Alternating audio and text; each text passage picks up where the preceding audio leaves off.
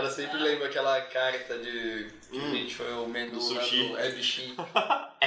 tem, um, tem uma comida japonesa, nunca tinha ouvido falar, já, é ebishin, E-B-I-C-H-I-N, ebishin. Aí eu falo, ó, essa aqui é pra você, hein, velho. Fala, ô, você quer comer essa aqui? Ele, é. É. Isso aqui é pros mineiros, é Quando eu lembro da nossa salada de água viva, Aham, Nossa, velho. Passei mal com essa porra, hein? Sorte que a, sorte que a, a Mary tinha um antitamínico. antistamínico, velho. Eu comi água viva e começou a pipocar. Comeu água viva? Comi, velho. Quem mandou comer água viva? Ah, Seu restaurante esse lá, fela Brasil. da bota. Ah, no restaurante. E eu até falei, putz, será que eu vou ser contra veganismo? Ah, foda-se, ah, vai experimentar essa merda. Jellyfish Burger? É, nossa, começou a coçar alguma coisa primeiro, aí depois eu, a cabeça, eu, que caralho, aí Começou a passar alguma coisa primeiro, achou que era só chato. fiofó. Comeu água viva e nem matou cisto, né?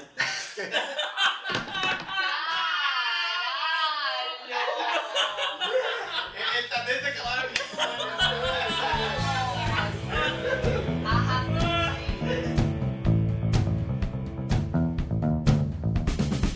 Olá, pessoas. Eu sou o João Montanha Dória. E aí galera, aqui é a Daiane da Rosa. Opa, Alexandre Siqueira. Marco Tiri. E Edson Chuck. E este é o Nicho.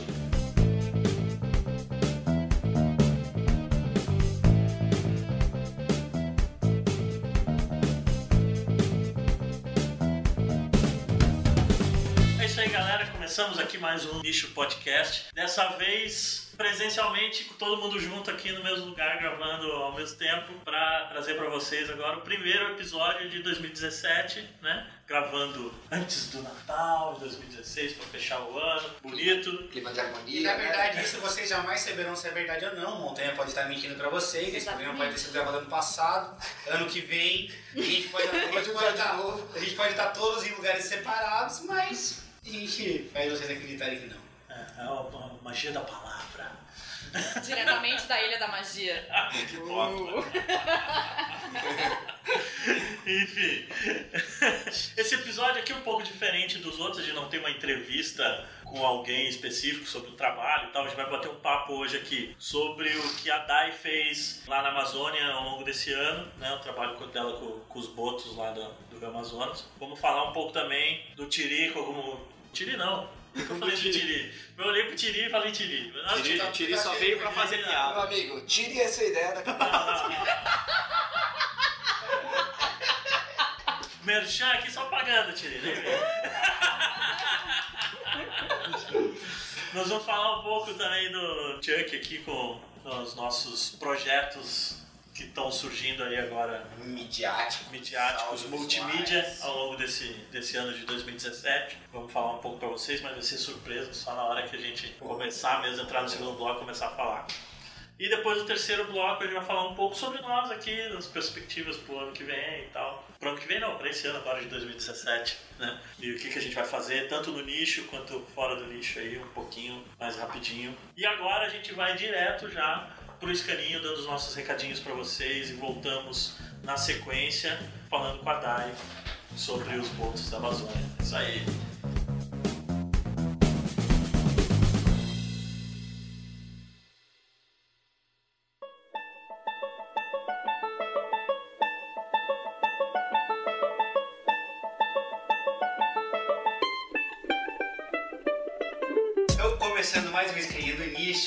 Falando com vocês é o Chuck, diretamente da Polinésia Francesa. Esse barulho que vocês ouvem, escutam de fundo, são as belíssimas ondas. Não, brincadeira. É um mentiroso, caralho. E esse ano a gente já vai começar com uma promoção especial oferecendo uma viagem para a Polinésia para o primeiro ouvinte que ligar nos próximos 10 minutos. Só que não. Alô, alô, montanha! Aqui quem fala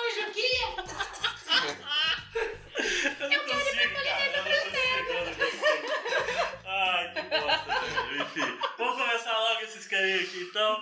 Vamos falar das redes sociais, entre lá no nosso Facebook, facebook.com.br podcast e curta a nossa página. Entre também na página do Facebook da Explora Magazine, facebook.com.br Explora Magazine. Entrem também no nosso site, o nichopodcast.wordpress.com. Escreva pra gente através do nosso e-mail, nichopodcast.gmail.com. Isso, e não deixe de assinar o nosso feed, feeds.feedburner.com.br onicho. Além disso, no iTunes, deixe sua avaliação e assine o nosso canal no YouTube.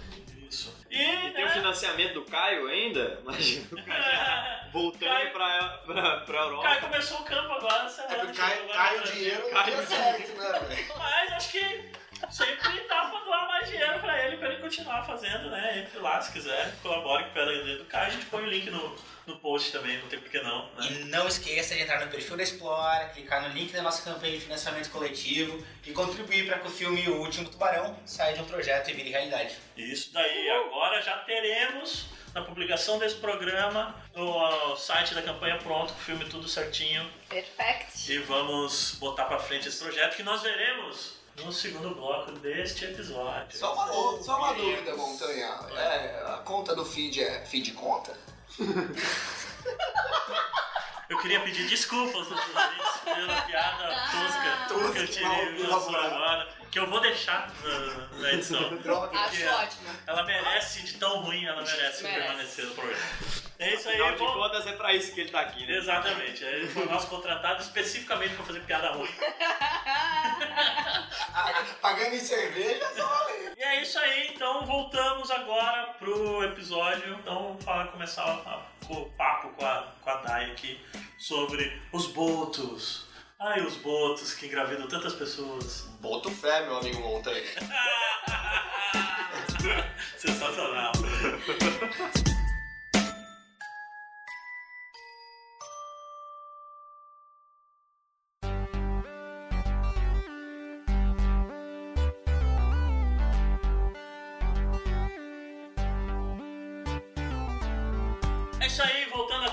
começar nosso primeiro bloco de perguntas e respostas. Agora com. Uh. com- Cara, cara, cara. É. Hoje aqui a gente vai falar então um pouquinho com a Dai lá, que passou esse último ano, né, Dai, lá na Amazônia, né, falando com a gente diretamente do passado, sempre nas nossas gravações aí. e agora aqui de volta ao presente, né, De volta. ou de volta para o futuro, é. Go McFly.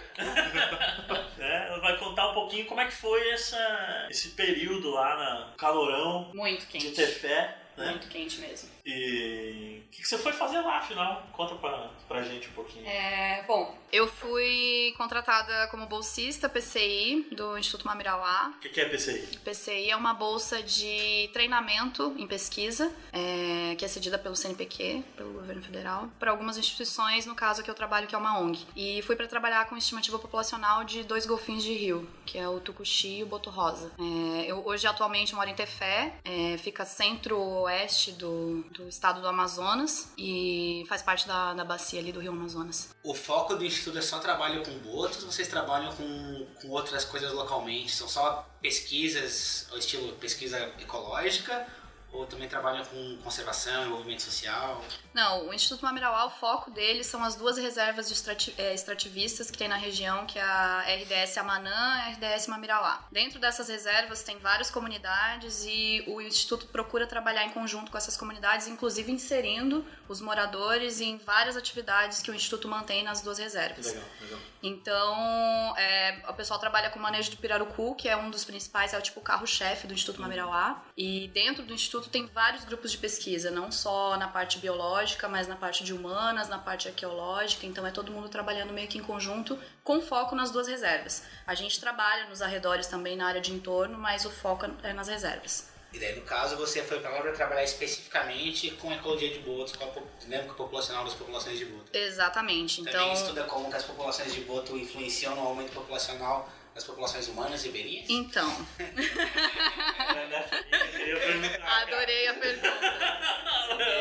Sim, gente. É, as comunidades de lá ainda têm um, um apego muito forte às Crenças populares. Crenças, é, não é bem crença, mas enfim, as crenças Folclore, antigas folclore. ao folclore relacionado ao boto. Então eles têm uma relação um pouco difícil assim com o boto rosa especialmente, porque é ele que teoricamente nas noites de festa nas comunidades se transforma em homem e vem pras festas e, né, fica jogando charme pras mulheres e ele escolhe a cabocla mais bonita. E E, aí, tchananã, e aí Bota o rosa na parada. Exatamente, e aí nasce o filho.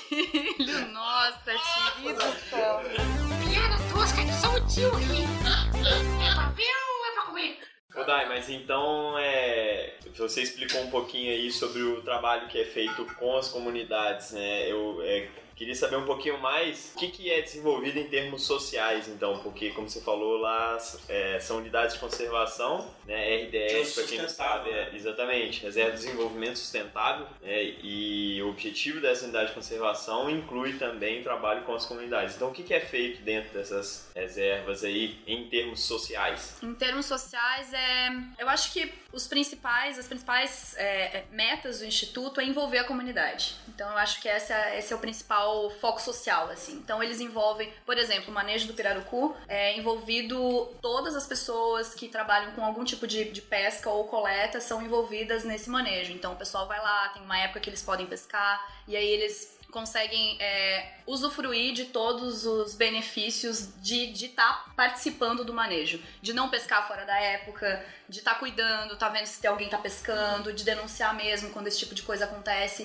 E o pessoal das comunidades é muito ligado ao Mamirauá, assim. Então a gente não tem as- nenhuma barreira é, entre a, a- É sempre o papo reto, assim, entre a- o Tem Instituto um e as apoio comunidades. técnico para beneficiamento do peixe. Então, tá sendo. O pirarucu já. O manejo do pirarucu já é bem mais avançado Sim. nesse sentido, então sim, tem apoio técnico, tem o pessoal o tempo inteiro nas comunidades ajudando e auxiliando e, né, é, é, ajudando principalmente na questão mais logística de tudo, assim, né? E agora também o pessoal dos quelônios, dos jacarés, tá começando a pensar no beneficiamento melhor, porque lá tem muito jacaré e o pessoal até tava usando pra pesca de alguns outros peixes na região, matando os bichos, assim e tal, e aí deu uma diminuída nas populações de, de jacaré, especialmente jacaré-açu, que é o maior jacaré que tem lá na região. E agora o pessoal do, do, do Mamirauá tá mais focado né, nesse aspecto também, então, ah, se o pessoal tá usando pra isso, então acho que a gente pode fazer um manejo de, do jacaré-açu dentro das reservas e envolver as suas comunidades nisso mesmo, até pra, né, pra eles também terem um benefício. E isso também diminui muito a caça, eles caçam muito, caçavam mais para subsistência, mas hoje eles já caçam para venda também. No mercado de tefé, no mercado público, chega muita caça ainda, mas tem diminuído ao longo dos anos, assim, consideravelmente. Então eu acho que esses que trabalhos vai diminuir, né? tem que ter fé que vai diminuir. Caça, caça de tudo ou só jacaré? Caça de tudo. Quelônios especialmente, vende muito quelônio. no mercado? Vende. Quelônio, mutum, peixe-boi, é, eles fazem uma. Tipo, como se fosse um mexido de peixe-boi, assim, que chama chimira. Então, galera, só fazendo um adendo, uma correção aqui rapidinho. Esse mexido de peixe de boi tal que o pessoal faz não chama chimira, na verdade é mexira. Houve um equívoco aí na hora da gravação, mas a gente corrige aqui agora na edição. É isso aí. É uns galões que eles botam a, a carne do, do peixe-boi misturada com óleo do, do próprio peixe-boi e o pessoal adora. Aquilo é tipo uma iguaria lá. Eu nunca experimentei, mas o pessoal gosta muito. É, e, e como é que é a interação dos pesquisadores com a comunidade? Porque você falou que tem esse trabalho, é, mas obviamente as coisas funcionam em vias de duas mãos, né? É, os pesquisadores estão lá provavelmente para apoiar a comunidade, entender a forma de manejo que eles fazem, mas também para dar é, informações e tentar organizar essa, esse manejo. né? Então, como que é essa conversa entre pesquisadores, comunidade local?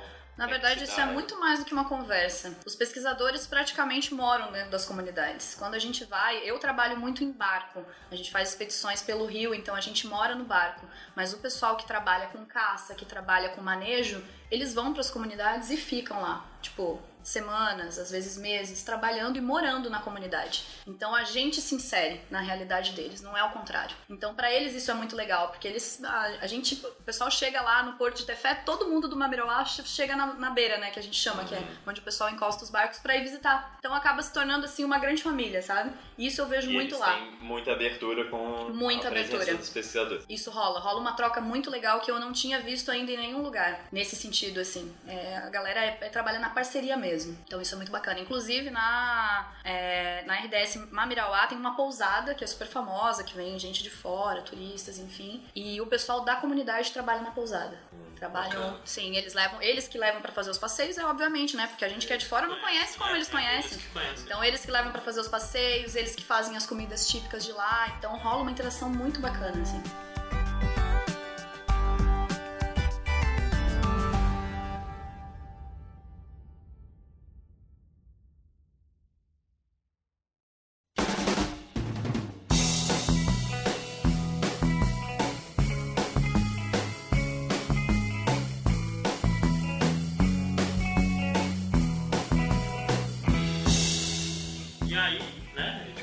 Pouco da parte social e tal, pá, mas vamos falar um pouco da parte biológica do teu trabalho, efetivamente, que você foi fazer lá como bióloga, né? Então você foi trabalhar com um levantamento para chegar numa estimativa populacional dos botos, né? Isso. E para isso você estava usando, que eu achei muito bacana quando você contou, os drones para fazer as fotos e tal. né? Como é que é trabalhar com os drones e tal? Não? Tá. Antes de falar dos drones, eu vou falar um pouquinho sobre o trabalho. Ah, É, a, a intenção de fazer a, de- desse foco em estimativa populacional é porque tanto em Angiofrensis, que é o boto rosa, como o sotalha, que é o tucuxi, eles estão como dados insuficientes na IUCN hoje. Uhum. Então, para medidas de, de conservação mais efetivas, a gente precisa ter um, um, um status para eles. No Brasil, a gente tem.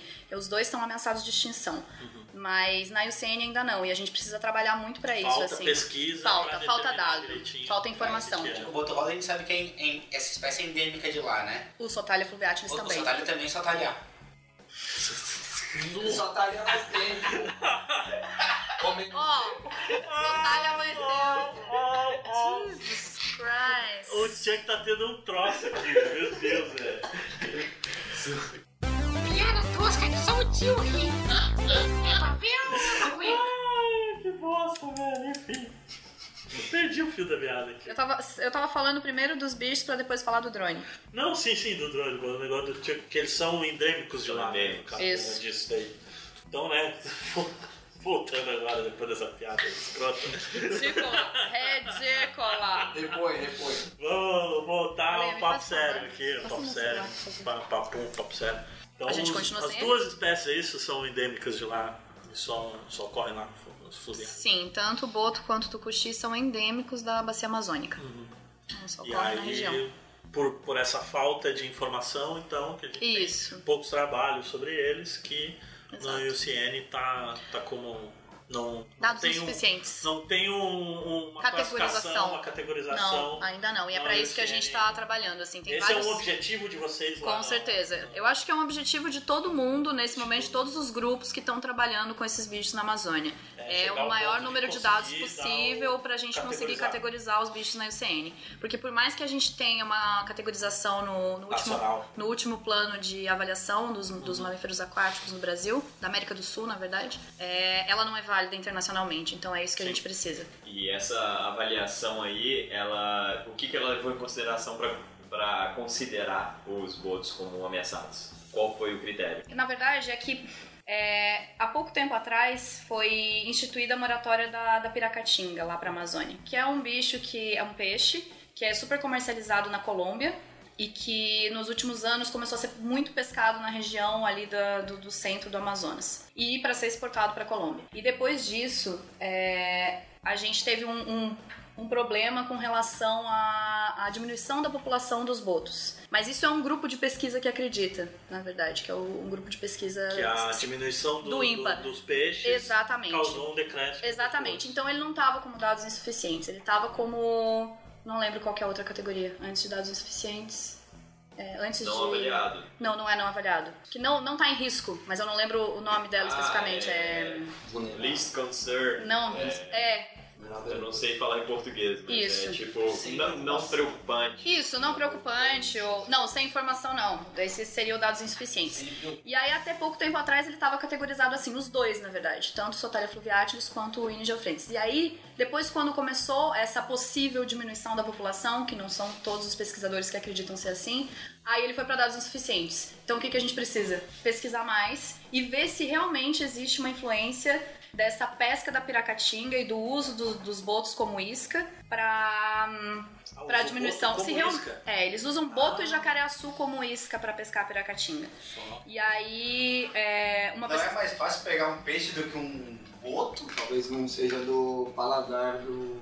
É porque a piracatinga é necrófaga. E aí eles matam os bichos, deixam apodrecer até um certo nível, assim, e aí fazem umas caixas próprias para pescar esse peixe. Olha só, eu Que tava doideira, achando né? que. Eu tava achando que, Que a pesca comia. do É. comia o peixe. Não, A diminuição do peixe Eu pensei a mesma coisa, diminuição do- não. Muito Nossa. interessante. E aí, a partir desse momento, ele foi para dados insuficientes. Então, aí tá rolando muita pesquisa em cima disso agora para ver se realmente teve um. Tem essa associação. tem essa associação, se realmente a pesca né, exacerbada da piracatinga diminuiu a população de botos, o que eu pessoalmente não acredito, porque pra mim, nossa, tem, tem muito bicho mesmo, assim. Mas exatamente os critérios que a IUCN usa eu não sei, tá?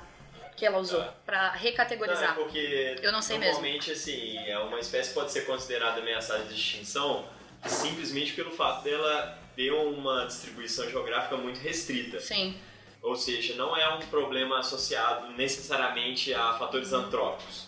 sim. Tem espécies que acabam de ser descritas e já entram como ameaçadas, Que né? só Por mesmo causa da que o hábitat não é, não é que ocorre num lugar muito pequeno. mas Sim. é porque ocorre num lugar muito Ma- Inclusive, isso tem um trabalho, né, Dai? Que acho que, se eu não me engano, em 2014, quando eu fiz a viagem do Araguaia, eu avistei alguns botos também. E aí tem um trabalho de 2014 que eles redescrevem a espécie, é, achando que é Inia araguaense, colocando como Inia araguaensis. Então seria bem esse caso que você falou, só que seria uma população já bem menor, já ia entrar como ameaçada de extinção, entendeu?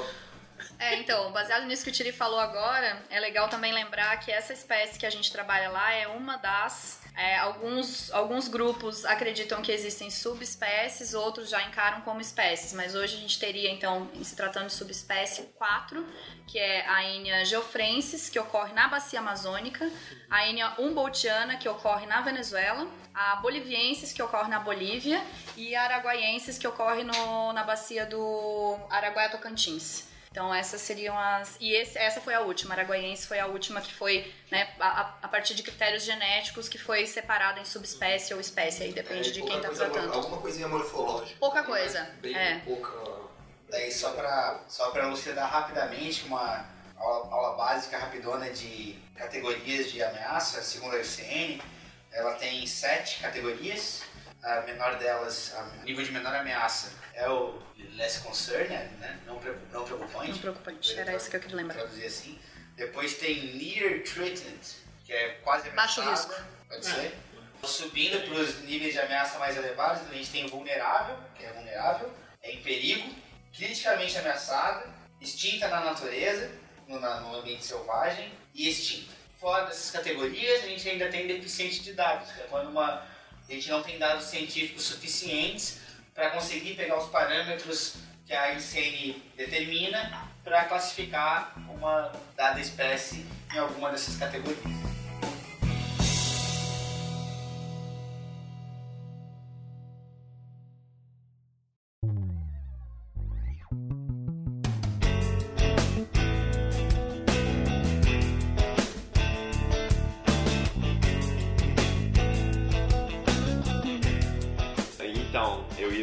Perguntar um pouco sobre, já que a gente entrou no assunto de biologia dos bichos, a gente falou até um pou- pouco sobre isso. Queria saber um pouco sobre evolução desses bichos, porque tem é, cetáceos, mamíferos aquáticos em outros lugares que estão na água doce também, ou eles são só exclusivamente marinhos e só na Amazônia que eles estão na água doce, sabe?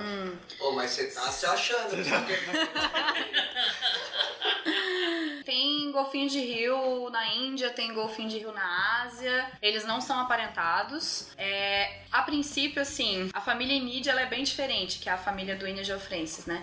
O Sotalia é muito aparentado, Sotalia, Sotalia fluviatilis é aparentado Sotalia guianensis, né? Até pouco tempo, sei lá, 8 anos, 10 anos atrás, eles eram considerados a mesma espécie. E aí, inclusive, trabalhos de uma colega nossa aqui, que foi orientada do Paulo Simões Lopes também, que trabalhou lá na Amazônia, trabalhou com a genética desses bichos e foi um dos trabalhos assim principais para né? para separar as duas espécies.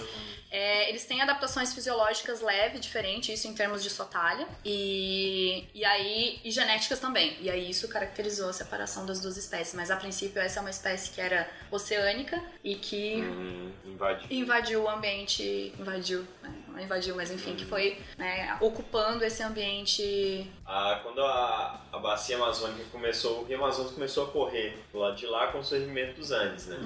E aí isso durante um tempo formou uma, uma grande bacia que ligava, corria meio paralelo aos Andes e desaguava no Caribe, né? Só que era uma bacia hidrográfica gigantesca, muito maior do que é hoje. E, e era meio que quase como um, um estuário gigante, assim. Tem as, as hipóteses de que esses bichos evoluíram exatamente nessa época em que tinha uma, uma ligação muito grande da água doce e água salgada ali, aquele estuário gigante, que isso aí foi fechando ao longo do tempo, que esses bichos permaneceram ali. Pelo menos eu, É, eu não, falar com certeza. Eu acho que os, o- acho não, os golfinhos de rio, todos eles derivam de, de oceano. Né? Em algum momento eles foram adaptando as condições e né, foram ocupando o espaço que estava ali sem uso a princípio, né? É, então, sim, essa é a derivação. Inclusive curiosidades assim, a- o melão do do, do Ínia é muito similar ao da cachalote. Então, existem estudos, inclusive, trabalhando com relação a isso. O espermacete, a composição é basicamente a mesma. Então, você imagina, a cachalote, que é um bicho gigante, oceânico demais, bicho, né, ocupa, fica, passa muito tempo no fundo, né? É um bicho super adaptado, assim, a, ambientes de, de, de profundidade e muito similar em vários aspectos fisiológicos, não é só esse, ao Zine. Então, evolutivamente é uma discussão muito grande, assim. Vários grupos de, de cetáceos têm essa discussão, porque não se sabe quem derivou de quem, como- em, em que momento a, a galerinha foi se separando, né? E A ocupando outros filogenia é espaços. A filogenia é bem, bem complicadinha, assim. Então, é, rolou sim, né? Essa, essa derivação sempre vem do oceano para as águas internas. Mas é isso, assim, ainda é bastante discutido. A família Enid, Enid ela é bem é, misteriosa, digamos assim. Legal.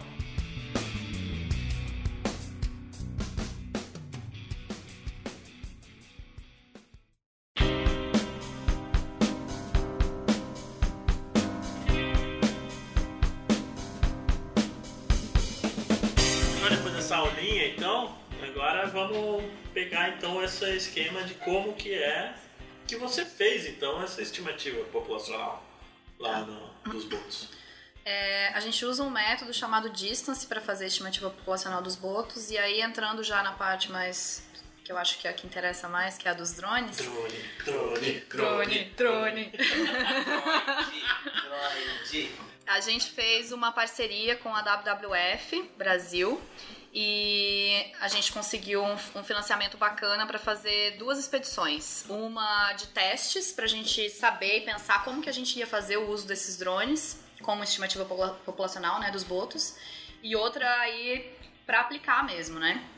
Então, uma foi em agosto, a gente fez dois dias no Lago Tefé mesmo, que é ali pertinho de, de casa, para fazer os testes iniciais, ver quantos metros de altura a gente ia usar. É, e brincar de pilotar mesmo. Aí tem o, o Marcelo Oliveira, que é da WWF, que é um querido que ensinou a gente, eu e o André, que é lá do nosso grupo também, é, a pilotar os drones pra gente ir pra essa expedição já com três pilotos pra conseguir dar conta do recado, né? Eles já Acompanhar usavam anteriormente drone pra. pra outras coisas, pra pesquisa, mas não com boto. Então não era um projeto piloto, apesar de terem vários pilotos. Ai, gente, eu tirei demais. Ai, se fosse solteiro. Fui. Vamos lá. Mas é isso, aí essa a, a expedição valendo mesmo foi agora em novembro, entre 14 e 22. E a gente utilizou então um drone, dois drones na verdade, um Phantom 3 e um Phantom 4, com as câmeras da própria DJI. E a gente fez ao invés de fotos, filmagens mesmo. Filmagem. Filmagens. Ah. Aí a gente padronizou filmagens de 10 minutos.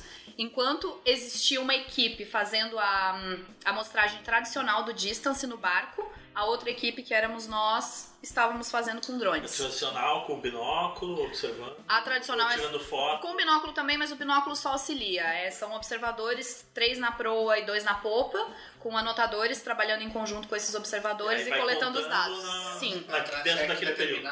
estima a distância que tu viu o bicho. exato. A gente trabalha E com transecto em banda, isso, que é na beira da margem, 200, o, ba- o barco anda a 100 metros da margem, e aí a gente faz 100 metros para um lado, 100 metros para o outro, né? Então, na linha do barco. No, no tradicional, não tentava identificar. Tentava. Tentava No, só no tradicional só a no gente. visual. É, só no visual. A gente identifica na maior parte das vezes. Assim, é raro a gente não identificar um bicho. Identifica a espécie, mas A não o espécie. indivíduo. É, então, tô falando do indivíduo. né? Não, não há identificação individual no Tem distance. Não, É, não tem é. como. É Mas identificação no drone com a imagem dá específica. pra tentar identificar o individual, Indivi- não. não. Não. É só pra. A princípio, princípio. assim, a ideia inicial não é usar pra fotoidentificação. Uhum. É usar como ferramenta pro distance. Só pro distance. Só pro distance. Ah, tá. Então você não Então- conseguiria saber se tá contando o mesmo indivíduo duas vezes. Não, mas como a gente tá em movimento, essa é uma das premissas do distance também. Que você, a princípio, acredita que você não tá contando o mesmo indivíduo duas vezes. Mas como é uma amostragem, tu tem um erro daquela amostragem. Então a gente não tem problema com relação a isso. Não, é que eu achava que tava usando também pra tentar identificar. Não, por enquanto não. Foto identificação. Talvez seja al- algo pro futuro que a gente pretende fazer com, com Foto ID. Mas a princípio é usando a ferramenta distance mesmo. Mas seria então até uma vantagem do método com drone, uma vez que vai estar gravado, você consegue ir pra frente, pra trás, dar uma reolhadinha e evitar contar o mesmo indivíduo, né? Exatamente, mas a nossa intenção não é ter que perder o tempo com os vídeos. A nossa intenção, a gente está trabalhando em parceria com um pesquisador, o Sérgio, e ele tá. é, ele vai, né? A gente espera. é, que com alguns vídeos que a gente fez nessa última expedição ele consiga desenvolver um algoritmo que vai identificar a- o boto na imagem. Então a gente não vai precisar ver os vídeos. É Esses só vídeos. roda o vídeo. Só vai rodar o vídeo e o e o programa, programa vai identificar. Parece uma manchinha. A nossa dificuldade, aí entra a pergunta do Tiri, é o alcance da câmera que a gente tem nesse momento, que é a câmera da DJI, que não é tão boa para o nosso trabalho, e a altura que a gente tá, tá usando. A gente tá, hoje a gente pilota a 20 metros de, de altura. É mais ou menos um, pouquinho acima da altura onde a gente tá no barco, né? Então ele vai seguindo a velocidade constante, mais ou menos constante do barco, que é 10 km por hora, que é a utilizada para amostragem né, normal, assim. E, e aí é isso que a gente quer, assim, que ninguém precisa ver vídeo. Nesse momento a gente tá assistindo os vídeos, claro, porque a gente precisa mandar o maior número de vídeos, de takes para ele possível, para ele conseguir trabalhar em cima desse algoritmo. Mas a tendência futura é que a gente não precise mais assistir os vídeos. Então, o que a gente vai precisar também, provavelmente, que foi uma, uma das, das das coisas que a gente observou nessa expedição é que a gente precisa de uma câmera melhor pro drone. Uma câmera que, que consiga agregar mais, alcance, é, alcance mais né, o, o espaço que a gente precisa ver. Que a gente, por enquanto, está trabalhando com uma banda só, que é a banda entre o barco e a margem. Mas a- no futuro a gente quer substituir todo o gasto de uma expedição, que não é pouco, para um drone com duas pessoas numa voadeira. E um programa trabalhando pra gente. Tipo, tu tá voando pra baixo, a câmera olha pra baixo. Não, agora ela não tá olhando pra baixo. Porque agora a gente tá. A, a intenção do trabalho nesse momento, dessa nossa primeira expedição, foi comparar a detectabilidade entre os observadores E a imagem. humanos e a imagem do drone. Então a gente não tá trabalhando com uma câmera angulada 90 graus, a gente tá trabalhando com ela a 45. É esse alcance que a gente quer aumentar. Esse é o primeiro momento. Esse trabalho Porque- não é um trabalho que acaba agora, né? Porque É um o bicho trabalho. vai aparecer muito no fundo. E aí a gente não sabe que espécie é. Porque o observador sabe. O observador tem a manha até de como o bicho vai levantar. Isso é uma manha que a gente vai pegando ao longo do tempo. Mas o drone não tem essa manha. E a pessoa. E o, e o programa, muito menos. Ele vai ter que ser muito bem treinado para conseguir identificar a espécie. E pra gente não vale a pena que ele só identifique o boto. A gente precisa saber qual boto que é, se é sotalha ou se é ínea, senão a gente não pode trabalhar com estimativa populacional, né, das duas espécies. A gente não tem dado nenhum, na verdade. Então é mais nesse aspecto. A partir do momento que a gente substitui totalmente a expedição pelo drone, aí é outra história. Aí talvez a câmera da DJI seja suficiente pra gente. Daí se- será que talvez não seja um caso mais do que técnico? Talvez de adaptar o método também, porque tu tá baseando um método Com que é certeza. feito com o olho humano Com com a certeza. câmera. Talvez o que teria que fazer é- seria mais transectos com uma amplitude menor, né? Com uma largura menor. Com certeza. A intenção Porque- é fugir do distance depois. É porque. É trabalhar com outro aí método que a gente drone vai é desenvolver. mais barato, pensa- Você pode fazer muito mais Você amostragem. pode fazer o que você quiser. Pensando o que existe de câmera no mercado, não só em drone. 4K é quase o limite máximo de definição, né? Uhum. Tem câmeras mais, mais, mais definição que isso tem. Não chega a ter uma, câmeras pequenas hoje em dia que você consiga, de 8K, por exemplo, que consiga colocar no drone. Mas deve ter umas câmeras 8K por aí. Uma câmera 4K, você consegue ter uma mega definição para puxar uma coisa que está longe. Só que ter, ter que pegar e cropar aquela imagem que está longe e daí ampliar aquilo que tem a ver. Uhum. Agora, talvez isso, fazendo num programa, talvez seja tecnologicamente impossível. né? Impossível. Pois é, esse é o nosso E- problema. Porque se alguém fosse assistir as imagens e trabalhar com programas de edições de imagens, seria possível. Mas como é um programa, ele não vai fazer isso. Então o que a gente precisa é de uma. Assim, a gente não precisa de um mega alcance. A gente precisa de um alcance assim, ó, de 200 metros, 100 metros. Real, de você 100 a daria 200 pra metros. automatizar, mas daria tanta engembração no Exatamente. programa que não vale Que a não pena. vale a pena. Não vale a pena programar isso tudo pra É, fazer é, automático. é, é, é o que eu digo assim, o que, Ia demorar muito mais também pra processar a imagem. o, o que tá perto, tá perto, né? É. Agora o que tá longe pode ficar perto também. Sim. E tu não tem como ter as duas coisas ao mesmo tempo. Não, Tu não tem como ter uma lente que ela é wide e tele ao mesmo tempo. Claro. Isso exatamente. que eu acho que talvez pro bem isso que o Tiago falou, de repente um 90 graus seja o ideal pra fazer esse Então, com o Se drone. Isso. virar, realmente no de transição. Só- Porque aí tá indo e é o que aparece aqui embaixo, Exatamente. beleza, é isso Vamos aí. adaptar duas câmeras multicam. Tem. Você falou, né? Essa é a outra história. Só. Essa é a outra história. A gente trabalhar. Não, é um só. Só que você tem a confirmação. Digo, é, exatamente. Você, você tá aqui com a câmera da frente e essa é a principal. A de trás vai só confirmar. O que tu não viu aqui, tu vai ver aqui.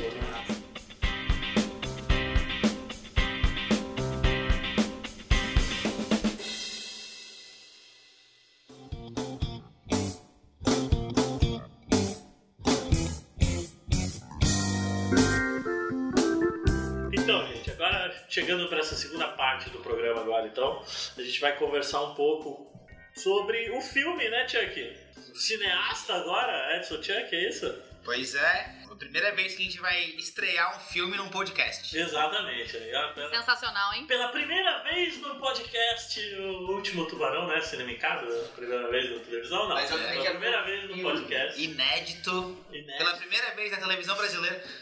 A não ser que esse programa você esteja escutando em 2028, aí já não vai ser pela primeira vez, porque o filme vai estar pronto já. Pra ela vai ser pela primeira vez. Mas não, se ela já, se já viu o filme. Já viu como E veio ver o filme, veio escutar o podcast porque já viu o filme. Essa é uma pergunta importante, né? O quê? Você está ouvindo o podcast porque você assistiu o filme ou você está Tá assistindo o filme porque você ouviu o podcast? Essa é uma boa. Ah, Uou! sensacional. Obrigado. E aí a gente vai falar então que filme é esse, Chuck? Vamos falar de como tudo começou, né? Primeiramente, dizer que é uma satisfação inenarrável, né? Quase sexual estar aqui como entrevistado mais uma vez, né? Foi o pil- piloto, Piloto, né? foi piloto. Já falamos de piloto hoje também, né? De pilotas. Pilotas.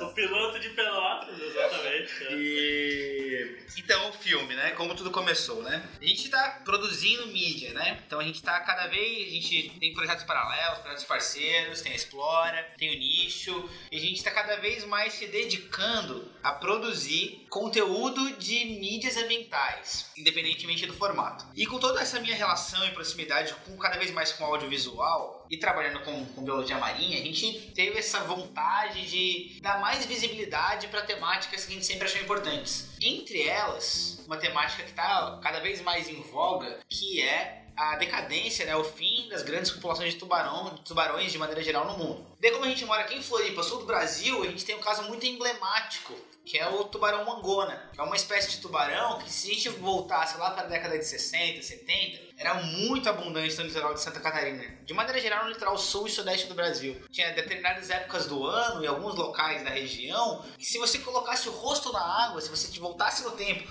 colocasse sua máscarazinha no rosto e colocasse o rosto na água, muito provavelmente você ia ver um tubarão mangona. Hoje, isso é praticamente impossível. A já praticamente não tem mais tubarão mangona no sul e sudeste do Brasil. E a gente resolveu querer usar essa história e contar essa história. né? Então, usando uma ferramenta de vídeo para falar um pouco de conservação e relatar uma história do passado para que ela não se perca né, ao longo das futuras gerações. E quem sabe a gente até consiga usar isso para tocar um pouco as novas populações para deixar a pro- problemática na boca do povo e, e criar esse olhar mais conservacionista para o ambiente marinho. Acho que o, importante sempre dessas questões é levantar discussão, né? Esse é o grande lance que tanto a gente quanto como podcast a gente tenta fazer isso. Os documentários eles funcionam para isso, né? Para certeza. para levantar a questão, trazer à tona para a discussão, né? Porque só assim que a gente vai conseguir tentar chegar a uma solução pensando na sociedade. Trazer a chuva. A trazer a tuna, é. Pescar primeiro. No caso, a tuna é outro problema também que,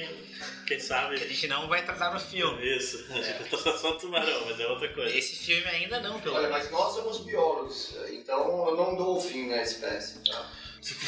Nossa, que. E este foi mais uma piada tosca do Tiri. Piada tosca de só o tio aqui. É pra ver ou é pra comer? É, eu fiquei curioso, Chuck. Então, já que a gente hoje em dia não consegue mais ver os tubarões, como é que. Qual vai ser a abordagem então desse documentário, desse filme?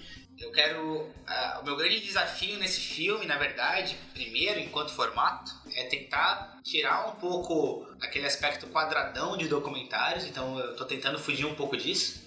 Deixar ele o mais poético possível, mais atraente possível. Mas enfim, é um documentário e o objetivo inicial é que seja um longa-metragem. Então, já que uma vez que a gente não consegue mais encontrar esse tubarão. Então, tem três frentes principais que eu separaria pensando no filme, na ideia do filme como um todo. A primeira frente é resgatar o conhecimento popular de quem viveu naquela época. Então, quem viu o ambiente marinho mudar, quem de fato estava com o rosto na água lá na década de 50, 60, 70, no mês de 80. Então, ir atrás de, de pescadores, de mergulhadores mais antigos que mergulhavam naquela época, pescavam naquela época, Exatamente. tinham contato diretamente com o bicho. Exatamente. Isso é interessante porque daqui a um tempo não poderemos mais resgatar isso, né? Exatamente. Quem que vai entrevistá-lo? Então, A a ideia é exatamente essa. Então a gente, essa parte do projeto já está acontecendo. A gente está indo atrás das colônias de pescadores e procurando os pescadores mais antigos, né? Tem essa visão mais antiga do ambiente marinho e gravando entrevistas com esses, pes- com esses pescadores. Inclusive a gente, né, nessa, né, nessa linha que o Tiri comentou, a gente gravou uma entrevista com um pescador aqui em Florianópolis, que ele é o último pescador de Florianópolis que pescou baleia. Então, Nossa. a gente não estava conversando sobre pesca de baleia, Uhum. mas a gente tem agora um registro gravado com uma pessoa que já tá. né, Tem uma certa que- que- experiência que- no assunto. Exatamente, que algum dia esse conhecimento vai parar de ser passado à frente, mas agora a gente já, já tem um registro para sempre, né? só por uma dúvida, era armação, matadeira? Armação. É, Então essa é a primeira frente, resgatar esse conhecimento histórico de pessoas que viveram nessa época e que ainda estão tão vivas para contar as histórias das suas experiências. A segunda frente do vídeo, que é, que é uma, uma, uma frente com caráter mais exploratório, é tentar voltar nos ambientes no sul e sudeste do Brasil, onde os últimos tubarões mangonas foram vistos ou registrados. Tem alguns locais que de vez em quando cai um tubarão ou outro numa rede de espera, um tubarão mangona ou outro é pescado. Então é uma cena, é um encontro muito raro. Mas a gente quer voltar nesses ambientes, não só para tentar encontrar esses tubarões, né, talvez sorte de encontrar, eventualmente acontece em alguns locais, muito raramente, mas também para mostrar como é esse ambiente hoje. Como que é esse ambiente que um dia teve tubarão e agora não tem mais? Será que a gente tem os mesmos peixes? Será que não? né? Será que é um efeito sistêmico de mudança de toda essa comunidade marinha? Então a gente quer mostrar como que é esse ambiente sem tubarão. E daí, com esse pensamento, a gente entra no que eu chamo da terceira, terceira grande parte do filme, que é mostrar hoje como que são ambientes muito parecidos, que ainda tem grandes populações da mesma espé- espécie de tubarão que a gente tinha no Brasil no passado. Então tem três lugares do mundo, que é na Carolina do Norte nos Estados Unidos, na África do Sul e na costa leste da Austrália, onde a gente tem ambientes, ecossistemas muito parecidos com os costões rochosos do sul e sudeste do Brasil, e que nesses lugares a gente ainda tem grandes populações de tubarão mangona. Então a gente pretende ir para a África do Sul e para a Austrália, filmar esses ambientes e fazer, fazer esse paralelo. Olha como é o ambiente no Brasil hoje sem tubarão. Olha como que é esse ambiente na África do Sul e na Austrália com o tubarão. Olha como essas comunidades desses locais hoje em dia lucram muito com turismo de mergulho, com uma infinidade de pessoas que vão nesses locais para ter essa experiência de ver esse grande animal selvagem no seu ambiente natural. E o quanto a gente perdeu não só ambientalmente, quanto economicamente também, por não ter mais essas populações no Brasil.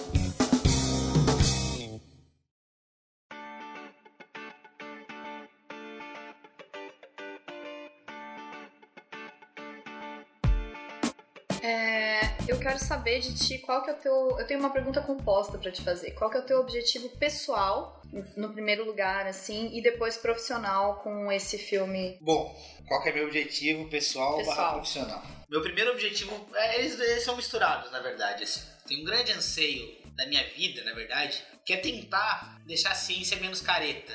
Tentar aproximar mais o que a gente produz ou o que a gente pensa dentro das universidades da população de maneira geral. E esse é um é meio que um norte da minha vida, tentar fazer esse link, de alguma forma contribuir com esse elo que ainda não é tão firme, que liga as- o conhecimento acadêmico, o conhecimento gerado nas universidades Isso, da sociedade. complementando, eu acho que pessoalmente acho que a gente pode fazer isso até no modo como a gente escreve os nossos artigos científicos, que são chato pra Com caralho. certeza. Perfeitamente. Eu sempre tento fazer, escrever do jeito mais atrativo. Totalmente de acordo. científico. Você pega um, um- um artigo que é mal escrito, cara, é muito ruim de ler, velho. Você não consegue. É chato. Já chega pelo Você título que tem oito linhas, né? É, um título mal. Aí a parada não anda, vai meio É, passo não de tartaruga, muito careta careta, né? E isso eu acho que reflete.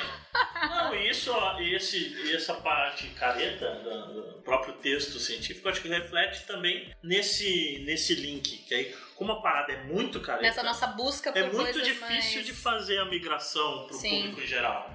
Se for menos careta, já o modo como o cientista escreve aquilo que ele pesquisa, Com certeza. já fica muito mais fácil para ele mesmo transmitir para os outros ou para alguém que venha fazer essa transição de um, de um meio para o outro, né? Isso eu acho que é o que a gente tenta fazer e tal. E tem casos de sucesso, né? Tem muito. Então, né, respondendo a pergunta da, da Dai, essa primeira relação pessoal é isso. É, é, é mais um instrumento, mais um projeto que agrega esse, esse meu jeito de olhar a ciência, meu jeito de querer fazer alguma coisa um pouco diferente na ciência, para tentar tocar um pouco a sociedade de maneira geral, para tentar mostrar e nesse caso específico do ambiente marinho, por ter toda essa minha relação de indivíduo com o mar ao longo de toda a minha vida, formação individual, formação pessoal, tentar mostrar que o mar é, um- é algo além de uma grande planície azul, né? Que não é só a gente que tem esse super vínculo com o mar, que é tocado por ele, que acha que ele tem que ser preservado, mas que todo mundo tinha que ter essa chance, a possibilidade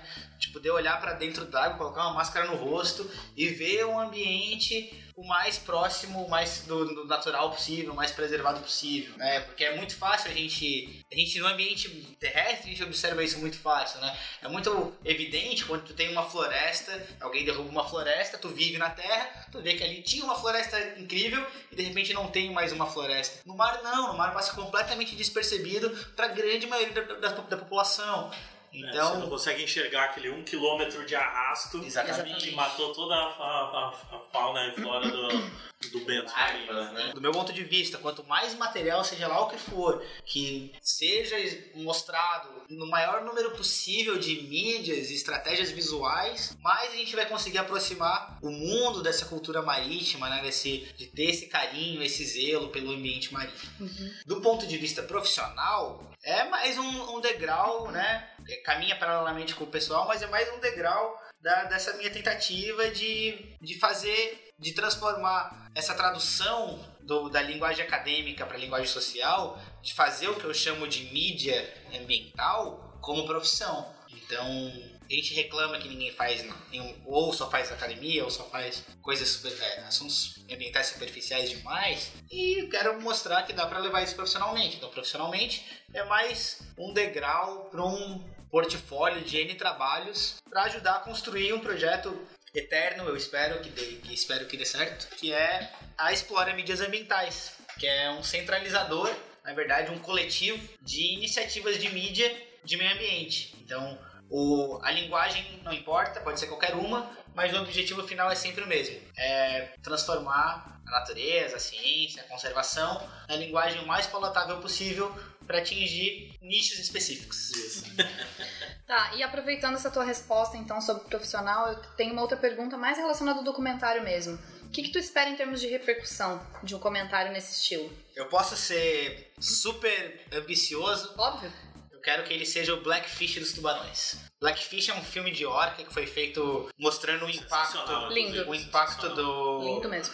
do, do- de manter né, espécies de orca em cativeiro, né, tentando tocar um pouco nesse lado para parar com essa, com essa exploração de animais super inteligentes, que são capturados no ambiente selvagem, e que deu uma boa repercussão mundial. Né? Ele foi além de tocar as pessoas que já têm afinidade com o assunto. E é isso que eu quero. Eu quero que ele, que ele se dissemine pelos quatro cantos do mundo e pirateie, pirateie à vontade. Copiem o vídeo, passem para seus amigos, não me importo não.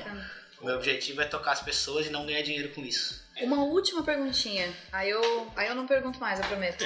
Qual que é a previsão de, de término do documentário? Se é que existe uma, assim, Tá. só pra gente ter uma ideia de quanto tempo isso vai durar. fases. A gente está nesse momento, a gente já tem, tem toda a ideia concebida, a gente tem alguns parceiros, a gente já tem já, já tá começando algumas captações de imagem. Só que nesse momento, a gente está durante a nossa campanha de financiamento coletivo. Então é um filme que a intenção é ser 100% financiado com financiamento coletivo. A partir do momento que a gente conseguir captar todo o recurso para executar todas as etapas do filme, eu tô me dando um prazo de três anos para que a gente, eu e a todo mundo que for se envolvendo ao longo do projeto, conseguir ter a- o lançamento oficial do vídeo. O filme finalizado. É, eu espero que eu consiga terminar antes, mas eu acho que três anos é um prazo factível, então a gente espera que em 2020, pelo menos, a gente esteja lançando o último Tubarão. Massa.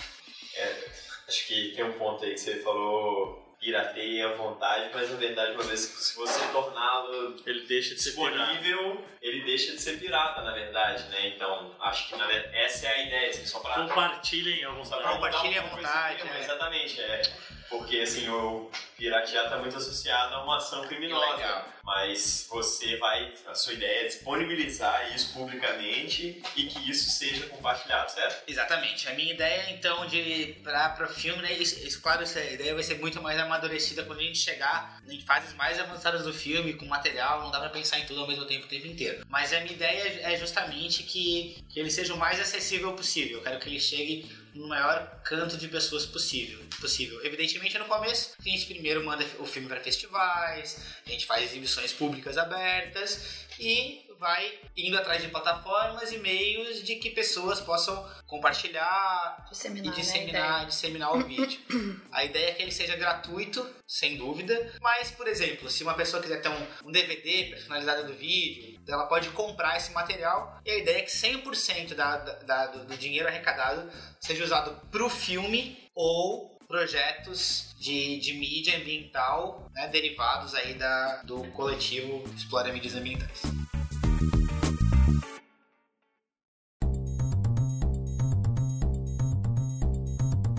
Falou bastante aqui do, do, do filme do, sobre o Mangona e tal, mas quem que é esse tubarão Mangona aí? Porque a maioria da galera aqui não tem nem ideia, não aqui entre nós, mas que tá ouvindo o podcast, tem nem ideia de qual é esse tubarão Mangona, quem que é, até porque não existe aí na, na costa aí pra gente ver. Mas fala um pouco da espécie, quem, quem é esse tubarão Mangona aí que a gente vai fazer, vai, vai falar aqui agora e vai ter um filme daqui a pouco pra galera poder efetivamente enxergar ele na tela. tubarão mangona, ele é um tubarão, né? Quando a gente vê no ambiente marinho. Quando a gente tá comendo, ele é um cação, né? Então, mas ele é um, ele é um, um tubarão de médio grande porte, né? Que tem seus 2 metros e meio, 3 metros de, de comprimento. E ele era bastante abundante no sul e sudeste do Brasil. É um, é um tubarão que forrageia, que é, procura alimento na areia. Assim, é um tubarão que não é absolutamente nada agressivo, embora ele tenha muita cara de mal, com os dentinhos que saem pra fora da boca. Assim, é um, é um animal que na primeira impressão assim pode até dar- medo, mas é um, um bobalhão. É, é, Um tubarão. é um, é um- é um tubarão. E esse tubarão, ele foi muito pescado, né? O cação mangona foi muito pescado, porque sempre foi uma pesca relativamente fácil, porque era um bicho muito abundante, e uma carne muito apreciada. Então, é, inclusive é um relato que eu, eu ouço muito, que não tem muqueca de cação igual ao do tubarão mangona. Não tem mesmo, não tem mais tubarão, já pescou tudo, né? Falou manezinho agora, hein? Ô, meu querido! Ô, meu querido! Mas. Mas é, é esse tubarão, esse é o tubarão. Carcarias taurus é o nome científico dele. E quando se fala em tubarão, a gente põe uma fotinho no, no post pra galera dar uma olhada. Carcarias. E é, obviamente quando se fala em tubarão, né, o público em geral pensa logo bem aqueles ataques e tudo mais, né, e associa o, o tubarão com perigo. No caso dessa espécie tem como é que são os registros de ataque, como é que é? Você já falou que é uma espécie pouco agressiva, mas Bom, já tiveram registros? É, tenho uma pergunta curiosa, assim, na verdade, é porque tem casos curiosos, né? O tubarão mangona é uma espécie que não é agressiva, né? Como eu comentei. Então, não vou dizer que não existe registro de ataque. Existem quase registros de ataque. Tem um registro no Rio Grande do Sul que teve um, um surfista que teve um arranhão no pé e que algumas pessoas associam esse arranhão no pé como um possível investido de um tubarão mangona, mas é um, é um bicho que come no fundo. Suspeito. Então é um bicho que ele não sobe, que ele não tem esse, essa, Ele não esse comportamento cima. agressivo de ir pra cima morder Não coisas, houve prova. né? E o segundo ah, registro, que é o mais engraçado de todos, que foi aconteceu esse ano, No começo, começo desse né? ano, em Santa Catarina. Esse ano, 2016. Esse ano 2016, do ano passado, 2016. Por que é tão engraçado assim? Você tá, tá falando de peixe palhaço agora? Não, mas é engraçado porque na verdade Começo desse ano amanhã, tá ligado? Porque é, é um, é um caso até rela- relativamente grave, assim, porque a pessoa teve vários pontos na cabeça, assim, né? Só que eu vou falar que ela foi mordida por um tubarão. Na verdade, praticamente ela deu uma cabeçada no tubarão mangona. Ela tava mergulhando numa praia com uma visibilidade muito reduzida e ela mergulhou e tomou a mordida de tubarão na cabeça. Foi associada com o tubarão mangona. É um, lugar, é um num lugar onde quase não tem registro de tubarão. Eventualmente algum pescador pesca com mangona. Mas especialistas em tubarão viram um padrão de mordida que dá pra associar com o padrão dos dentes e deduziram que era o tubarão mangona. Mas assim, é o acaso do acaso do acaso do acaso. Assim, a chance é tão grande quanto um asteroide cair exatamente em cima da sua cama na sua casa e matar só você. Provavelmente o asteroide seja mais fácil do que o, Provavelmente. o ataque do tubarão agora. Então, não dá pra chamar de um ataque, né? Provavelmente a pessoa mergulhou ali na água suja, deu uma cabeçada no tubarão, e o tubarão virou e fez. Tomou um cagaço e deu uma, uma arranhada. Mas uma arranhada de um tubarão. É, fez o eita porra, só que aí, né? Ele correndo. Pode crer. Curioso. Mas é interessante uma coisa que você falou até, né? É, a gente não vê mais esses bichos quando a gente mergulha aqui, né? Eu também mergulho aqui bastante contigo e... Mas, eventualmente, os pescadores pegam em rede esse tubarão, ou seja, ele ainda, em alguns casos, a gente sabe que ele tá por aí. Exatamente, é um bicho que ainda existe, não foi, não teve as suas populações completamente extintas. A gente não mergulha em todos os lugares, tem lugares com visibilidade reduzida, a gente não mergulha, se mergulhasse talvez não encontrasse o bicho. É um bicho que provavelmente hoje em dia já tem um comportamento muito mais defensivo, então possivelmente alguns mangonas já devem ter, ter me visto mergulhando e eu não vi eles, né? Fugiram na presença de, de humano na água e tem, hoje em dia tem as suas populações muito reduzidas, mas eles ainda continuam fazendo as migrações reprodutivas na mesma época que antes, reproduzem muito pouco, né? Só de maneira geral só um filhote sobrevive a cada gestação de tubarão mangona, porque ele é uma espécie que tem predação intrauterina,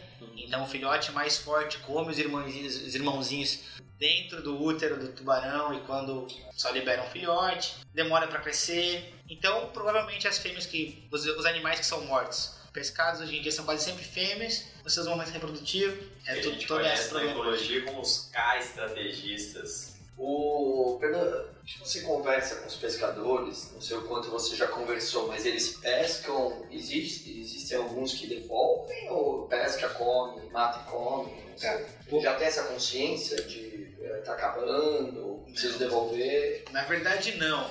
O que acontece com várias artes de pesca de maneira geral é que várias artes de pesca elas são muito pouco seletivas. É difícil você pescar com foco em uma única espécie. Então, hoje em dia, os tubarões mangona que são pescados, de maneira geral, são indivíduos que se enrolaram numa rede de espera que estava no ambiente para pescar outros peixes. O foco não era pescar tubarão mangona, mas daí o indivíduo se enrolou numa rede, ficou preso numa rede e quando o pescador ele vai até a rede para recolher a rede, ver que peixe pescou, encontra o tubarão já morto. Então, já está morto de qualquer maneira, leva para casa e compra.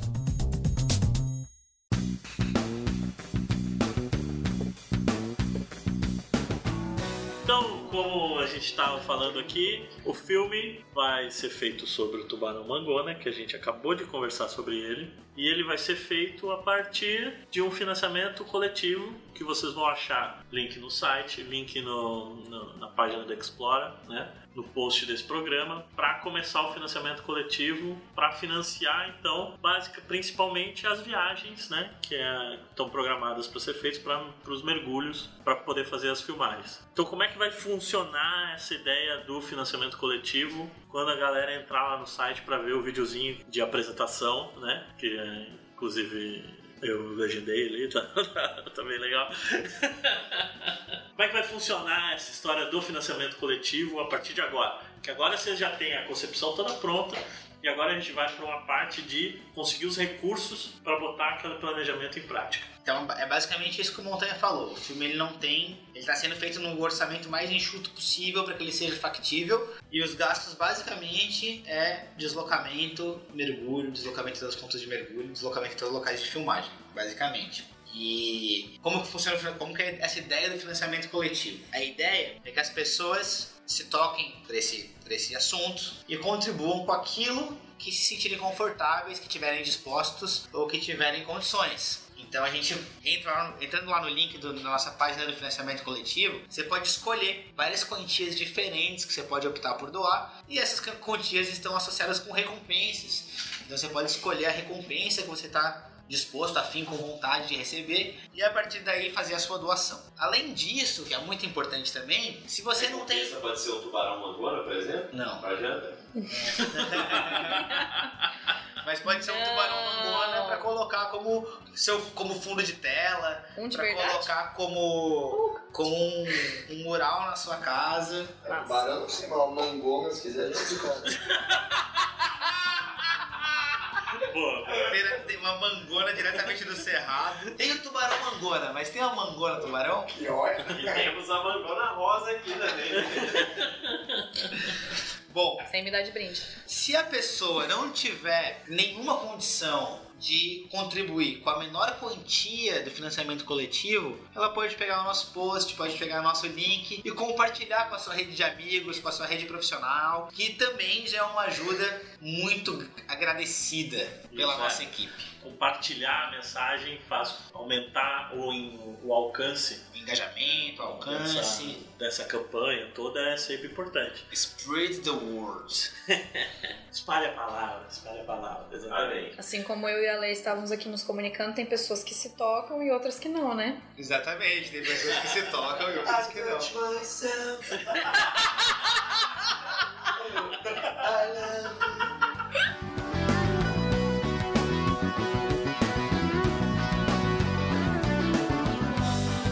queria lembrar também que se você, além de contribuir, além de escolher uma recompensa, além de contribuir financeiramente, compartilhar com seus amigos, se você puder tiver uma, um amigo, um tio, um avô que puder contribuir com história ou com que, que, que quiser agregar ao projeto de uma maneira diferente, mais prática, pode também escrever pra gente, que a gente pode conversar e absorver você, sua ideia, seus contatos ao projeto. Toda ajuda é bem-vinda. Entre no site, o link vai estar no post, lá você vai ter acesso a todas as categorias de recompensa que você pode ter. Ao longo da campanha pode ser que surjam novas categorias, então entre regularmente lá no site, dê uma olhadinha, se você quiser fazer um upgrade, você faz, não tem problema, né? O site permite isso, eu sei. Então vamos lá, ajude e vamos fazer esse projeto muito bacana virar pra frente. Curta, compartilha, escolha uma recompensa, dê um pouquinho menos, um pouquinho mais. Com a soma de cada um a gente vai conseguir chegar no montante necessário. E muito obrigado.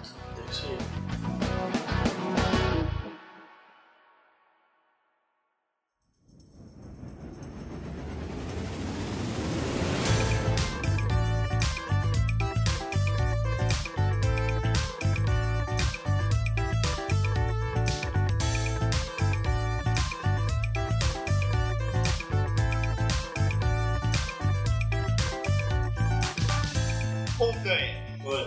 Conte para a gente. E o nicho? E o nicho? Vai alagar, vai regredir? O que será do Hum. nicho neste novo ano que se inicia Hoje. ontem? Ontem. Amanhã, né? A gente está publicando esse episódio no dia 2 de janeiro. Ah, dia de 2? 2016. Claro, o primeiro é feriado. Ninguém trabalha no dia Ah. primeiro. Eu não vou programar o post pro dia primeiro, que vai que o Facebook não trabalha, né? Então, Não é que a, não é que a sua ressaca não permite. é, não, na verdade é 2. Eu gostei dessa tenho que- parte. eu tenho que atualizar o feed manual mesmo, então é. Verdade. Eu gostei dessa parte do nicho alargado. O nicho vai ser alargado, né? O nicho vai ser alargado consideravelmente. Vai ter um Consideravelmente. alargamento. Everybody! É isso aí, é isso aí. Mas nos fale mais. Então, a gente teve agora em 2016 esse projeto de, de, de podcast que a gente começou a, a tocar aí, né? Hoje a gente conseguiu juntar aquelas pessoas que estão mais envolvidas com o projeto diretamente, né? Para falar um pouco disso, né? Nossa ideia ao longo desse ano é logo logo torná-lo um programa quinzenal, ou seja, não só ter mais um episódio por mês, mas a gente ter a cada 15 dias, cada duas semanas, né? A princípio, segunda-feira sim, na segunda-feira não, um episódio novo do Nicho. Para isso a gente está botando em forma, já, já com esse programa já, novos formatos. Né? A gente tem aqui o formato tradicional do Nicho, que é o de entrevista com alguém sobre algum trabalho que essa pessoa fez, um artigo, uma dissertação, uma tese, né? que é o nicho normal que a gente vai fazer. Nossa ideia é manter um nicho nesse formato por ano. Por ano? Por ano não. Por ano? O nicho está Por sendo, mês, o por nicho mês. tá sendo bem Queridão. alargado, hein? Ô, queridão, um não é episódio desses por mês, né? De, de, de entrevista. Então a gente teria, princípio, 12 entrevistas ao longo do ano, né? Intercalando com o que eu chamei de micronicho, né? Que seria um formato curto, de máximo 20, ou máximo estourando 30 minutos. Seria abordar um tema específico, mas com menos gente, inclusive, dois, no máximo três pessoas. Com menos gente. Com menos gente. Pô. Pode ser sobre com menos gente, pode ser também, né? É, reprodução e tal, pode ser. Seria uma ideia de Rapidinha. uma rapidinha, exato, onde a gente falaria um pouco sobre alguns temas, talvez até que os Mas ouvintes sem tenham dúvidas, ejaculação gente. precoce. E que seria uma explicação maior, por exemplo, como a gente conversou com o Alexandre lá, sobre filogenia, por exemplo, a gente poderia fazer um micronicho expandindo um pouco de- as definições de filogenia, explicando um pouco Sobre melhor. categorias de ameaças de espécies. sobre categorias de ameaças de extinção, Categorias de unidade de conservação. ação também, que surgiu hoje, né? Sobre o surgimento de Sobre piadas toscas do tio Ri, Haja categoria. haja categoria. né? Essa seria a ideia do micronicho, né? Ou com notícias também, de repente uma notícia bombástica do mundo da biologia, a gente pode fazer um episódio mais curto para discutir isso também. Eu tenho uma sugestão, é, ao invés de fazer né, um micro lixo das piadas do Chile, faz o lixo. O microlixo das piadas do Tiri. Só com as piadas. Das piadas do tio Rico. Adorei. Alto Sensacional, eu vou anotar aqui. Então a gente tem quatro formatos, então. Né? Aumentando, gente. Piadas biológicas do Rico. do tio Ri. E a gente tem um outro formato que eu chamei de meta-nicho, que seria mais ou menos o que a gente fez hoje, em que a gente não abordaria um tema específico, mas mais de um tema, normalmente trazendo mais pessoas para falar sobre um grande tema, mas então a gente teria é, visões diferentes sobre algum tema. Esse seria um, um episódio mais longo, né, como é esse hoje que você está ouvindo nesse momento, um episódio um pouco mais longo, que demandaria mais tempo e teria menos ao longo do ano, logicamente, por demandar uma produção um pouco maior e tal, do que os outros dois, o formato de entrevista normal e o, o micronicho. Então essa seria a nossa ideia. Para isso a gente pede com que você, ouvinte, nos mande suas dúvidas, seus questionamentos, suas sugestões, para que a gente possa fazer com que a gente tenha pauta ao longo do ano todo. Suas perguntas, suas contribuições, Isso, seu exatamente. interesse.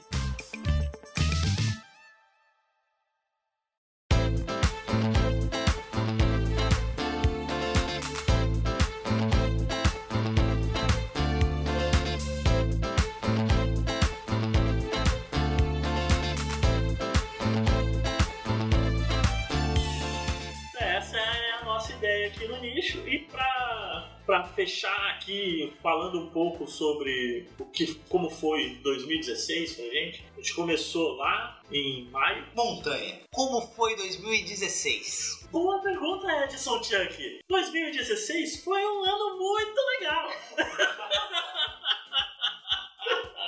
Nele que a gente teve a ideia do nicho, surgiu, a gente gravou o piloto com o Chuck lá em janeiro de 2016. Naquele momento ainda a gente não usava drones. Não usava drones, a gente não, Não. usava A drones. gente usava pilotos macacos pra espionar sem pessoas. drones.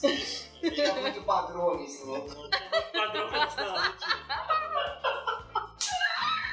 E aí a gente lança, então, em maio, a gente lança o primeiro episódio lá, com o primeiro piloto com o Chuck, depois o, o, o episódio 1 com a, com a Dai, né? E a gente faz todos os outros sem falhar um mês aí ao longo desse, desse período, que é o que a gente se propôs. A gente não ia se propor a aumentar a periodicidade sem ter a, a estrutura e a dinâmica já para manter a periodicidade no ar. Então a gente teve até agora sete episódios, é isso, Montanha? Esse, é o Esse total? é o episódio 8, somando o piloto 9, né? Nove episódios, olha só. Imagina, se em nove episódios, uma média que começou com dois, já tá com cinco, imagina quando tiver 30 episódios. Uau. Vai estar provavelmente Passa as contas. Meta nicho. Meta nicho vai ser. E aí, ao longo desse tempo, a gente teve alguns contatos bacanas de pessoas que, que colaboraram aí, mandaram, falaram com a gente pessoalmente, muitos amigos falaram pessoalmente, muitos amigos falaram por Facebook, por, por e-mail, por aí e tal. Fez muito contato, né, Montanha? Muito contato. Por Tinder também. Curtida também, mas enfim. e o nosso primeiro e-mail veio lá em julho, né? Do Michael Cândido, que faz biologia na no Nesp de Bauru, né? E ele pediu a, a dissertação do Chuck pra mim, Vai com Cândido. Michael Cândido. Ele trabalha com. Ele tá em dúvida ainda, ele quer fazer pesquisa em zoologia ou ecologia, não tá indo muito pra parasitologia ainda, por enquanto, apesar do nome. Mas ele pediu o trabalho do Chuck pra se inspirar, né? E esse foi o nosso primeiro contato, eu fiquei muito feliz, porque foi logo depois que o, que o primeiro episódio saiu, então a gente já teve o primeiro contato. E o nosso segundo e-mail a gente recebeu agora nesse mês. Eu tive um contato direto nessa época também. Contatos onde imediatos de terceiro grau. Um outro aluno de biologia da Unisul, de Tubarão, também entrou em contato depois de ver o, o nicho pra pegar minha dissertação pra fazer um trabalhinho lá na universidade dele. Olha. Olha só. Você tinha ver o assunto, era de tubarão. Isso. Mais. Tuba, fala tubarão? Falou. É coral. Tem nada a ver com tubarão. Cara, de tubarão, Falou do velho. cara assim, de tubarão. Entendi. E aí o segundo e-mail que veio agora esse mês, Oito meses depois. né? Foi um contato do professor Fábio Ramos, lá da Ecologia da Universidade Federal de Alfenas, Grande Flávio! Grande Flávio! que também está produzindo um podcast agora, está começando, não foi a hora ainda. Gostou muito da nossa proposta do, do nosso podcast, achou legal. E a gente de- deseja o maior sucesso possível pro, pro trabalho dele lá, pro, pro podcast que ele está criando. É sempre bom a gente ver novos podcasts de ciência surgindo aí, né? É uma coisa que a gente viu também, por incrível que pareça, né, Tia, que a gente até comentou quando a gente começou, de mais várias pessoas do nosso círculo de amizade sem se conversar, começando a fazer é, movimentos de divulgação de ciência ah, totalmente independentes ao mesmo tempo, assim, foi muito legal. Ó, estilo Cara, uma maravilha. e Alfred Russel Wallace? Seria isso uma polifilia? Hum, convergência evolutiva. Convergência evolutiva? Ou seria uma homologia. Profunda. Eu diria que envolve o consciente coletivo novamente. As forças ocultas do universo podcasteiro? Não só podcasteiro. Trabalhando. Mas, grande Flávio, se podcast fazes.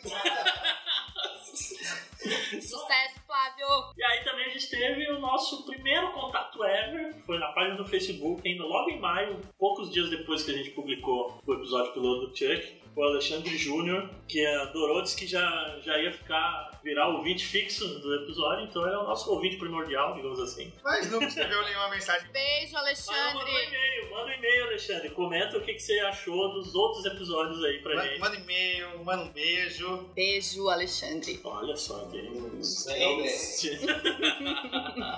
E eu queria fazer também um agradecimento especial. pro- Obrigado, muito obrigado. É, não é pra ti. não, se açaí. Mas é pra quem você conhece. Né? O pessoal lá do Dragões de Garagem que comentou da gente no episódio dele lá. Ah, O Luciano- que lindos. Em especial o Luciano Queiroz e a Bárbara Paz, que levou o nosso episódio pro, pra leitura de e-mails deles lá. Valeu, moleculoide. Foi bem legal. Logo depois daquilo, al- algumas pessoas vieram comentar, tanto na página quanto no site, de que descobriram o nicho através do Dragões de Garagem. Isso foi, foi bem bacana, acho gente Foi legal. incrível. Né? E o Luciano depois entrou em contato com, com a gente para oferecer ajuda, auxílio técnico e tal. Isso eu acho bem legal essa, essa camaradagem que acaba acontecendo por aí. Grupo de questão. É, né? Às vezes não. É a corrente do bem, né? É a corrente do bem. Eu digo acontecer, na verdade, É, todas as é, esferas. é. Mais, independente. mais amor, por favor. Mais amor, exato. Isso é bacana. E isso, estamos aí pro que precisar, a gente tá aí também na, na luta. E vamos à labuta, filhos da pátria. Também quero agradecer a minha digníssima irmã Maridora que fez o logo pra gente, foi muito legal. Ela se dispôs Maravilhoso mesmo. a ajudar, inclusive a fazer o- algum layout pro, pro site, que no futuro, em breve, espero que a gente consiga botar no ar no domínio- nosso domínio próprio. Valeu, Maridória. Isso. Mário, ficou lindo, parabéns. E por fim, então, ao Bruno Antunes, que foi o nosso primeiro comentarista lá no site do WordPress. Né? Gostou do, comentou lá no episódio da DAI e que a gente agradece sempre quando tem esse feedback das pessoas. A gente pede, claro, que vocês mandem mais contatos com a gente, e-mails, perguntas, comentários. A gente acha muito legal. Adoraria fazer como em outros podcasts. Uma leitura de e-mails, um negócio assim pra, pra botar na, escaninho, que não tenha sempre o financiamento do Caio. Isso, exato, pra gente ter outra coisa. Faça um escaninho expandido, né? Essa é a ideia. Encham o nosso escaninho. Isso, isso daí. Por favor e obrigada. Vai virar um canão, né? Esse caninho.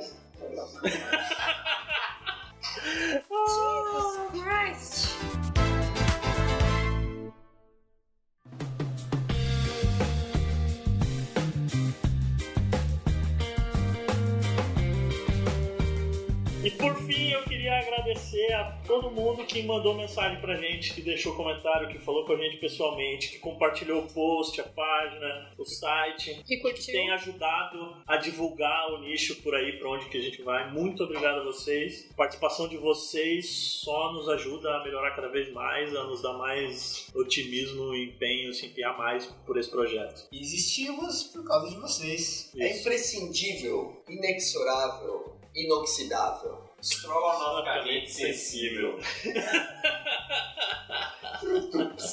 Ah, é sensacional. É uma pessoa helps. Uma pessoa batráquio. Esse ouvinte que compartilha os nossos posts. Que tá mesmo.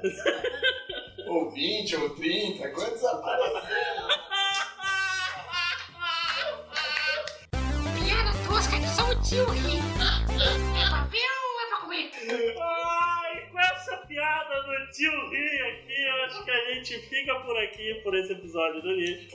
Muito obrigado a você que nos escutou e nos aguentou até aqui. Né? Desculpa qualquer coisa, principalmente pelo tio Ri. E nos vemos no próximo episódio. Quem sabe, eu não sei se em janeiro já teremos dois. Mas talvez teremos dois episódios em janeiro, mas a princípio a gente começa essa ideia de dois episódios por mês, quinzenalmente, Em algum momento. Partir de fevereiro ou março. Essa é a nossa programação. Muito obrigado e até mais! Até mais, galera. Falou.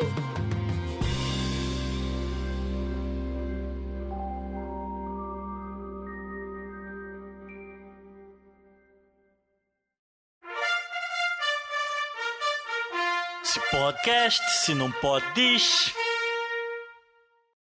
Superamos o pirula, né? Oi? Superamos o pirula. É, Em áudio. o Piru tá lá, nós estamos aqui. Desculpa. Desculpa, Portugal. essa já é de outra, não vai repetir piada. Desculpa por tudo, é foda, cara. Eu ri pra caralho. Aí tem os caras que, é, pode não, tá tranquilo. É muito bom. Pode, pode ir. Continua assim, Foi fundo, foi fundo, foi fundo. É, eu acho que a adaptação inicial, se é que eu posso usar essa palavra, né? Mas, enfim, o uso inicial do espaço, acho que foi isso, né? É, a tendência foi essa: mar, estuário, tempo no estuário, e depois foi ocupando um espaço que não era ocupado por ninguém naquele, naquele nível trófico, digamos assim. Nicho vago. É, um nicho vago, exatamente. Temos aqui um nicho vago hoje, né, esperando você que tem interesse em participar aí do programa. Boa, Alexandre! Ah. Continua, desenvolva o seu raciocínio. É, parou aí, eu acho que o raciocínio dele. Ficou, foi meio vago esse raciocínio. Ficou meio vago. Faltou um ponto final. O Assim. cara é muito inteligente, ele tem caixa a lot. Olha aí. Quanto tempo que vai ser esse de campanha? 60 mil? dias? 50 dias. 50 dias? Que site que é que você joga? Catarse. Ah, bom. Catarse? Esse é bom. Massa. E se não ajudar, vai te catar. Vai chegar no montante, né? o montante tá aqui Montante. pronto pra ajudar. Contribu- contribuições acima de 1.500 reais vai ganhar um jantar exclusivo com o Montanha. Com cerveja artesanal. Ô louco, bicho! Brincadeira, meu! Aí sim? Não garanta a sobriedade do, do montanha, mas.